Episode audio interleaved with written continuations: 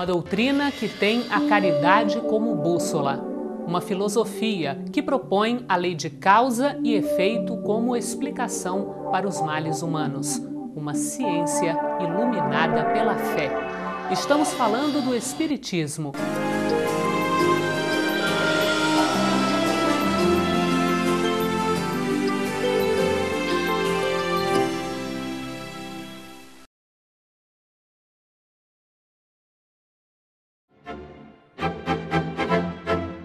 Olá, amigos. Hoje o programa Transição, a visão espírita para um novo tempo, apresenta um tema da maior importância: a influência dos espíritos nos nossos pensamentos.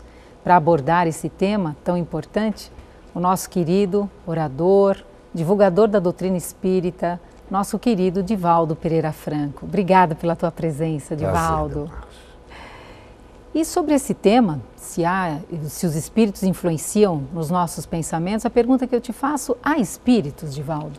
Sem dúvida. Allan Kardec, aliás, no capítulo 1 de O Livro dos Médiuns, faz essa interrogação. É uma análise a respeito da sobrevivência da vida, a disjunção molecular do corpo material.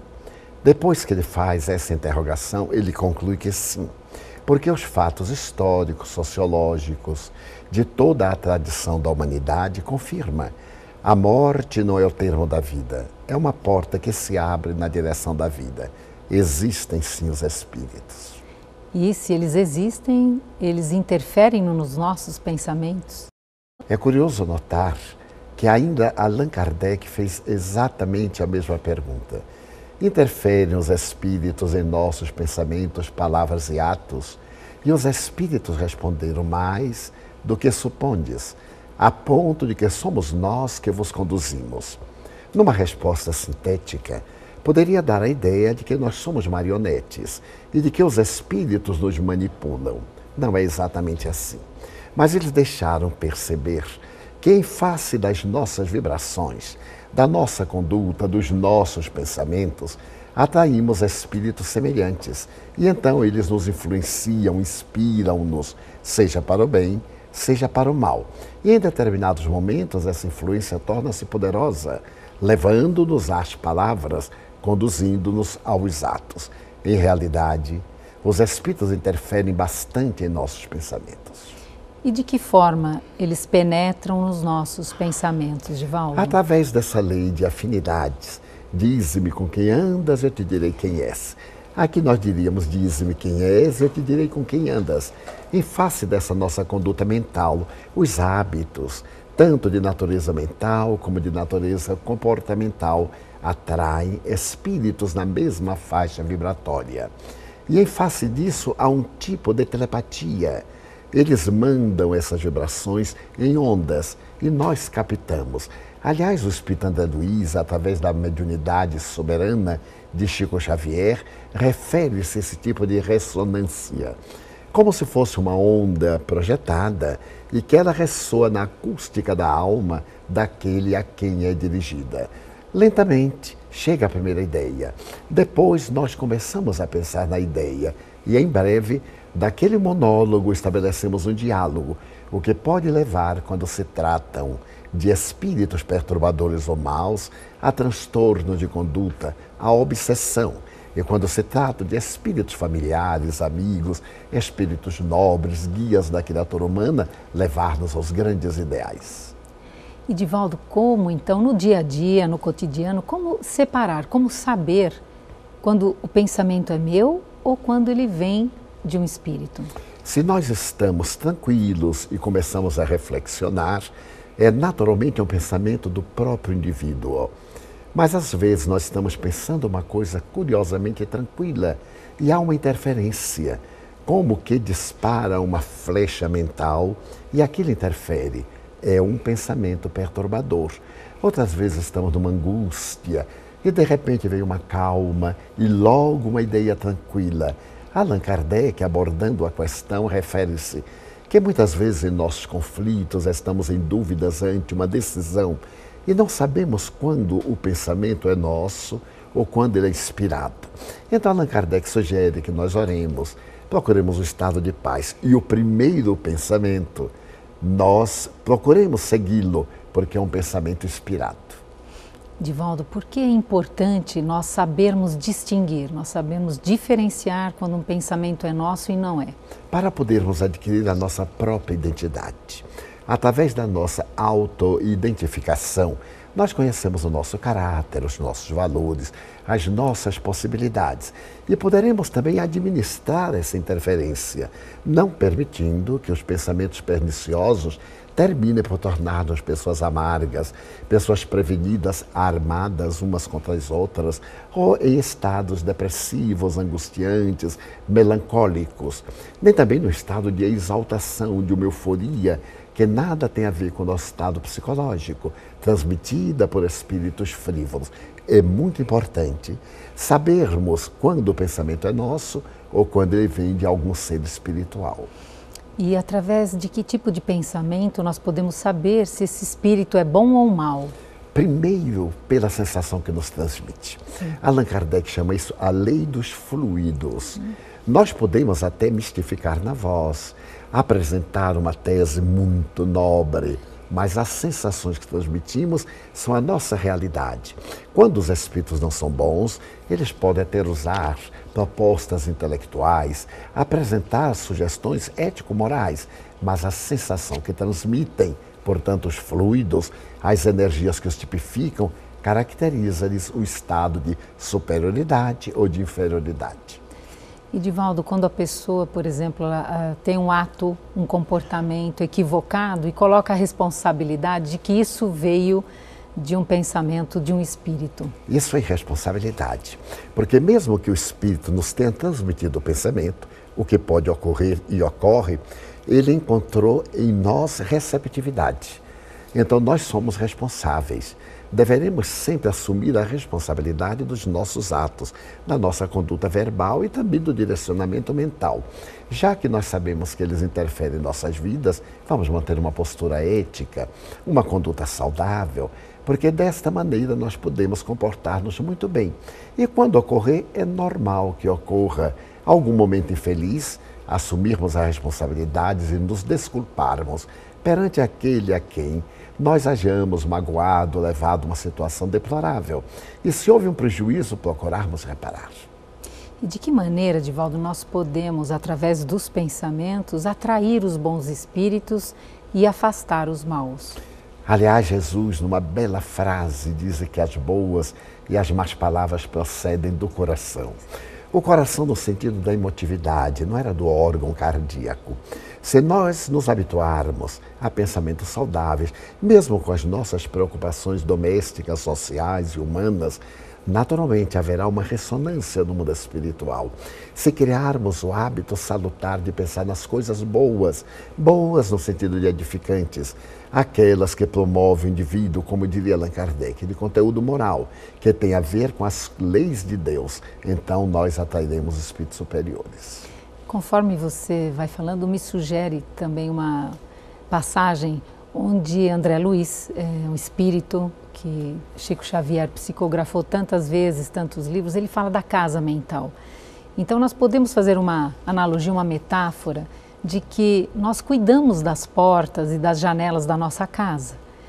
E na casa mental é importante fazermos a mesma coisa, cuidarmos das portas e das janelas. Exatamente. Porque você não abre a porta para estranhos ou pessoas que querem invadir ou que querem é, dificultar ou trazer algum prejuízo. E por que às vezes abrimos as portas e as janelas mentais para que entrem esses pensamentos? Por negligência, por acomodação, até pelo ato da rebeldia. Jesus refere-se praticamente a isso. Quando o espírito mal perturba o indivíduo e ele resolve por mudar de conduta a vítima, o espírito mal sai e vai buscar sete. Se encontra a casa, aí está. A casa mental desarrumada, são oito que passam a habitá-la. Mas se a encontram asseadas, então naturalmente eles não têm como comunicar-se. Qual seria o asseio? A edificação moral dos pensamentos corretos. Não é necessário que sejam pensamentos religiosos, mas pensamentos nobres, dignos, pensamentos que fomentem o progresso que colaborem em favor da harmonia, que contribuam para o bem de si mesmo e o bem do grupo, da sociedade. E de que maneira os espíritos, quando estão próximos, eles observam os nossos pensamentos? Porque à medida que nós pensamos, nós emitimos ondas e essas ondas muitas vezes têm cor. Curiosamente, quando se trata de um espírito muito perturbado, ele não tem a capacidade de identificar, mas ele sente uma atração, como do aço que atrai pedaços de ferro. Ele se sente identificado e logo ele faz o teste, ele projeta o seu pensamento e vê a nossa reação facial, a nossa reação de humor e estabelece a partir daí o contato que se torna o intercâmbio que pode levar a estados de desequilíbrio emocional. Então é importante também que quando estejamos pensando algo que foge muito à nossa maneira habitual de pensar, que nós também nos olhemos no espelho e vejamos a nossa. É uma técnica, porque através das nossas reações nós podemos avaliar como estamos e como estamos projetando a nossa realidade interior é uma técnica muito boa, porque muitas vezes ficamos devaneando com ideias perturbadoras. Há um certo masoquismo em cultivar lembranças desagradáveis, em guardar ressentimentos, em ficar repetindo esses pensamentos mentais de pessoas que nos afligiram e que não têm a menor importância. Esse lixo mental comer, é, consegue produzir um estado íntimo de desarmonia. E essa desarmonia abre as portas e as janelas da casa mental aos transeuntes espirituais. Então também você percebe aí aquela famosa frase de Jesus, vigiai e orai, seria também vigiar os pensamentos? Exatamente, porque é do pensamento que procedem as boas como as más ações. Nós somos aquilo que pensamos. Na área da saúde, por exemplo, Toda pessoa que se permite o luxo de cultivar ideias deprimentes está sempre doente. Enquanto que aqueles indivíduos que pensam nos estados saudáveis, mesmo quando doentes, ou melhor, com doenças, não são doentes. Então, o pensamento é fator essencial para a vida feliz, desastrada ou uma vida rica de perturbações.